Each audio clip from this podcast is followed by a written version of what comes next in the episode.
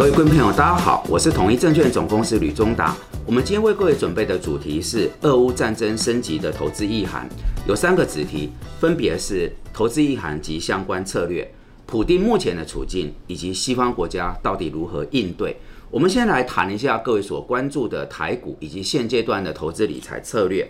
那么外资是一个指标，呃，大摩开出了外资生平台股的第一枪。认为台股大盘今年以来落后整体的新兴市场，已经反映了总金大半的利空，提了五个理由把台股升平到加码。我想这是个指标，提供给各位参考。然后最近的氛围也比较好转一些，各位或许可以多一点啊积极跟正向来看待台股哈。那我们把焦点锁定在一个大方向底下，现阶段该有的一个投资思维。我提以下五点，各位参酌。首先，因为现在这个能见度不高哦，整个盘势也相对动荡，所以比较建议大家，如果有自己认同的市场跟标的，快进快出哦，快进快出，然后设好波段，停损停利，可能是比较好，在目前而言的一个投资策略。第二个，因为高通膨四十年来最高涨的一个情况。它已经打破了从两千年以来我们所熟悉的极端宽松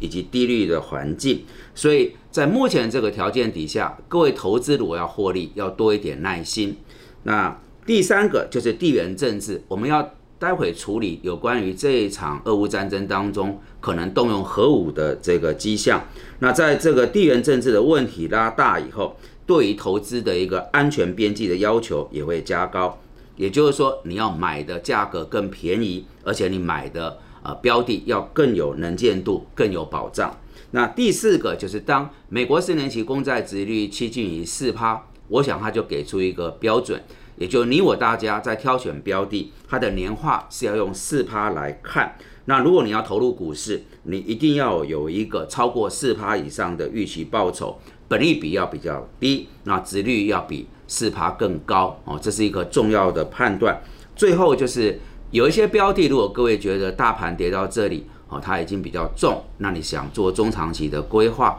是所谓抱着可以笑到最后的话，我一直以来都在这个频道鼓励各位有个副委托的户头，这当中包含苹果、微软，那么巴菲特所主导的破克夏，长期巴菲特推荐的标普的 ETF 等等。我觉得是可以用比较纯股或定时定额的思维啊，来呃做一些标的上的选择。好，这是有关于在呃这场俄乌战争之下的相关的投资意涵跟策略。接着我们就来讨论最新在这个战争里面的状况。我想引用普林斯顿大学一个对俄罗斯和北约如果进入到核战它的模拟的情境。呃，这一份普林斯顿大学的报告指出，一旦两方进入核战，很快在几个小时之内，全球就会超过九千万人伤亡。而万一事态扩大，伤亡的数字还会更为拉高。好，为什么要跟各位引用普林斯顿这份报告？各位，其实，在二战的后期，美国决定要在呃日本丢下原子弹。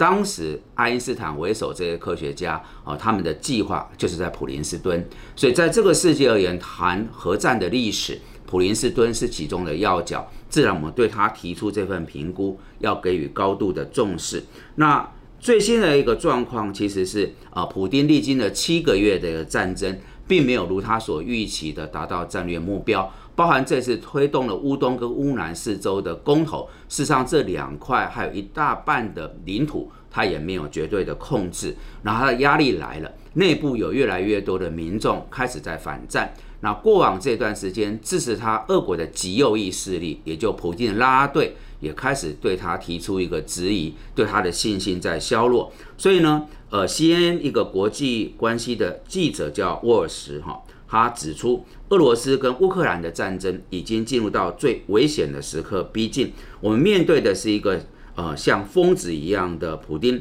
如果在这场战争中输掉，普丁准不会让所有人失去一切。那这位呃评论家认为，此刻对普丁而言是一个非赢即输的时刻，而普丁从来不认为他会输。所以呢，呃，这位专家就认为有可能铤而走险。会是我们今天 P 专题所讨论这个核威慑核选项这个问题。那事实上不是只有这位军事评论专家这么看，我们在不久前的频道有帮各位整理，当他决定从特别军事行动升级到局部动员那场记者会，普京已经跟国际示警，我们会动用一切可能的选项来确保俄罗斯的主权及领土的安全。然后他讲了一段话，他说有关核威慑这个事情，风会吹向我们这边，不要忘了。风也会吹向对方那边，这个意思其实就是说，这个有关核选项动用核武，一直在普丁的盘算里面。那最新已经有这个呃相关的报道指出，这几个跟这个核武有关的呃军事的武装在移动当中，所以眼前整个市场的氛围是在好转。刚刚也建议大家可以比较正向。积极一些，可是对于有关欧洲这里俄乌战场是否会爆开核武，是要保持关注的一个呃情况哈。然后另外一个，我们刚才谈的是普丁，我们要关心他的心腹梅德韦杰夫哦，此人跟普丁是联合主导了俄国政坛二十三年。那梅德韦杰夫呼应普丁的发言，他说莫斯科当局如果被西方逼到极限。会使用核武，而且他强调这个话不是只有随便说说而已哈。然后我想，呃，整个的一个氛围看出来，普京有一点被逼到墙角，是一个困兽之斗。那可能各国对他所形成的制裁，呃，他面临蛮大的高压。而战争打了七个月，没有顺利拿下他的战略目标，俄国本身也开始民意沸腾，有动荡。所以在目前这个内外交迫的情境，确实有可能让这个。核弹好，核选项端到台面上，成为一个决策上面的方向，所以我们才要呃跟各位来梳理这个脉络，辟这个专题，保持关注。那么再往下就是，如果一旦核弹啊核武器被用在俄乌的战场，那西方以美国为首的这个呃国家集团到底会怎么应对哈？那事实上这是个非常呃复杂的局面，西方世界事实上在面对这一场呃可能的一个核弹。一直是模棱两可，他要面对的选择也很复杂。呃，首先，美国跟北约国家绝对不希望在这个俄国的核威慑底下显得软弱。可是另一方面呢，他们也得避免乌克兰的战争升级到另外一场更广泛、更毁灭性的全面的核战争。另外还有个考量是，乌克兰也不是北约国家。我刚刚跟各位这样走过，你就知道，一旦俄国丢失。呃，这个核武器的时候，其实以美国为首的北约是处在一个相对比较艰难的决策情境。